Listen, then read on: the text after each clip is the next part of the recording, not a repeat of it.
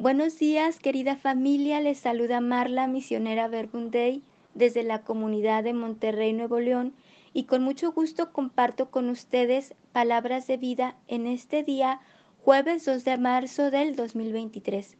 Y les invito a ponernos en presencia de nuestra querida Trinidad, Padre, Hijo y Espíritu Santo, para escuchar la lectura del Santo Evangelio según San Mateo.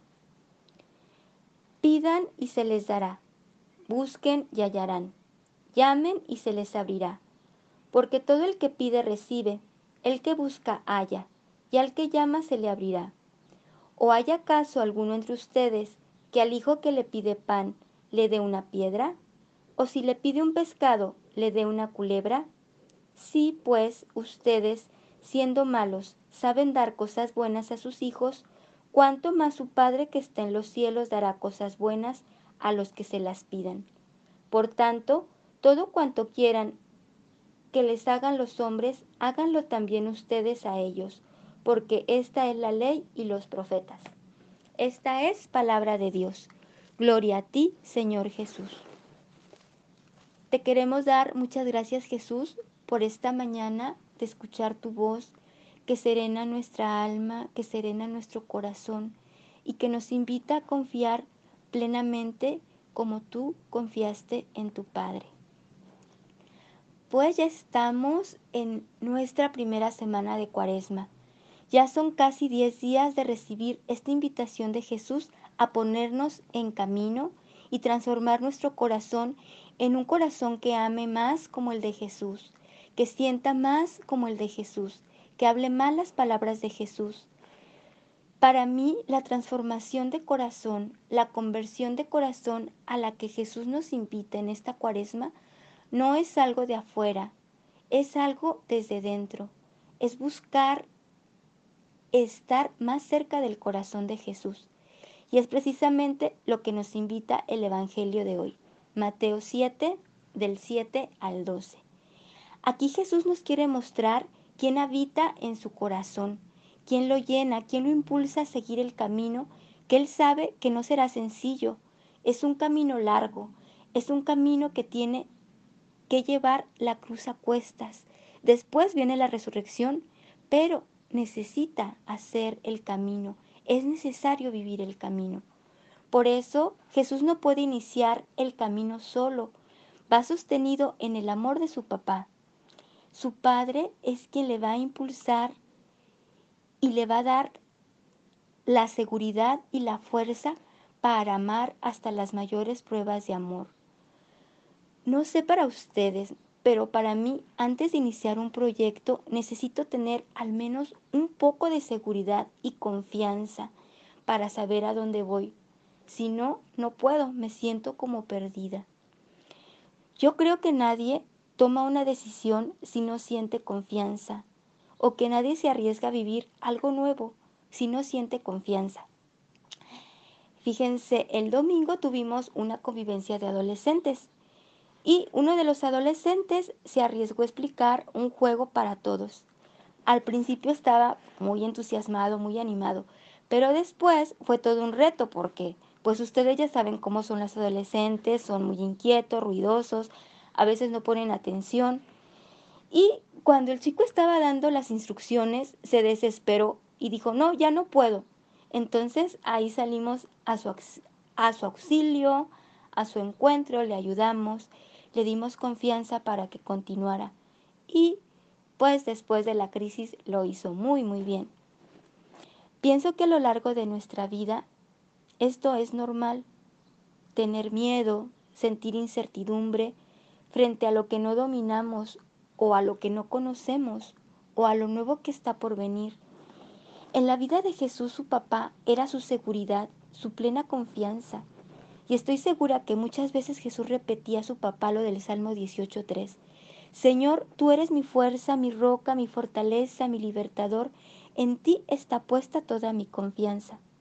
En el Evangelio de hoy, Jesús nos expresa quién es su papá es el que nunca lo va a defraudar.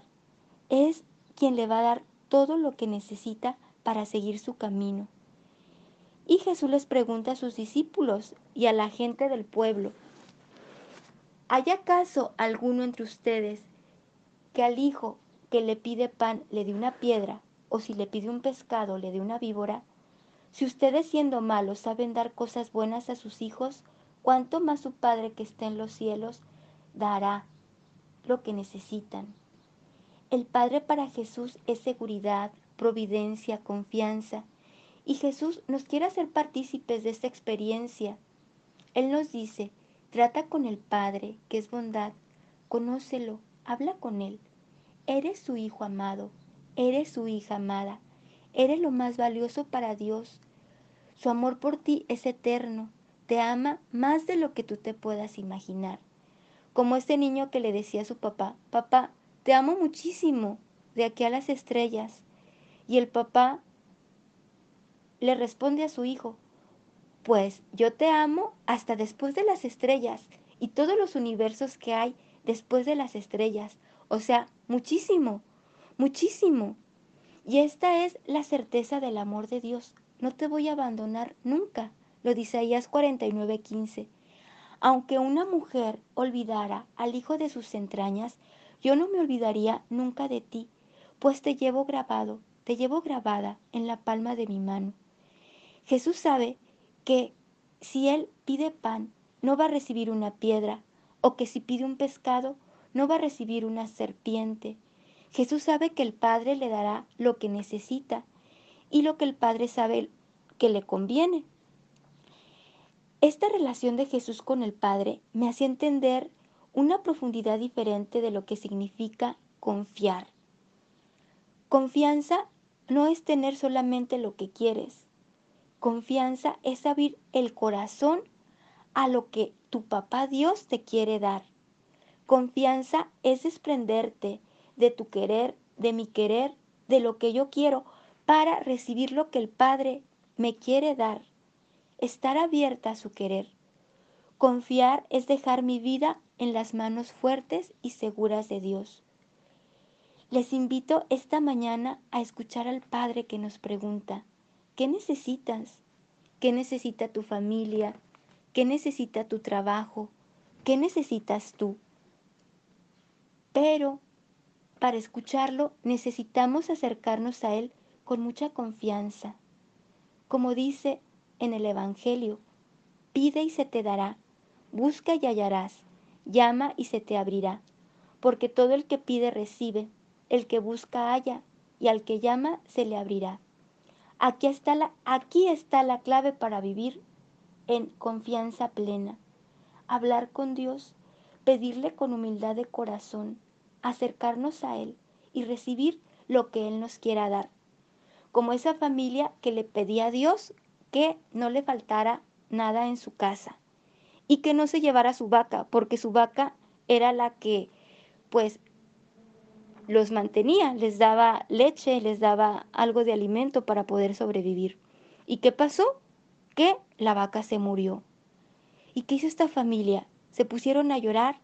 No, empezaron a buscar otras soluciones para subsistir. Descubrieron que su tierra era apta para poder sembrar. Tomaron otras opciones de vida. Por eso confiar es buscar y encontrarás. Es tocar y se te abrirá.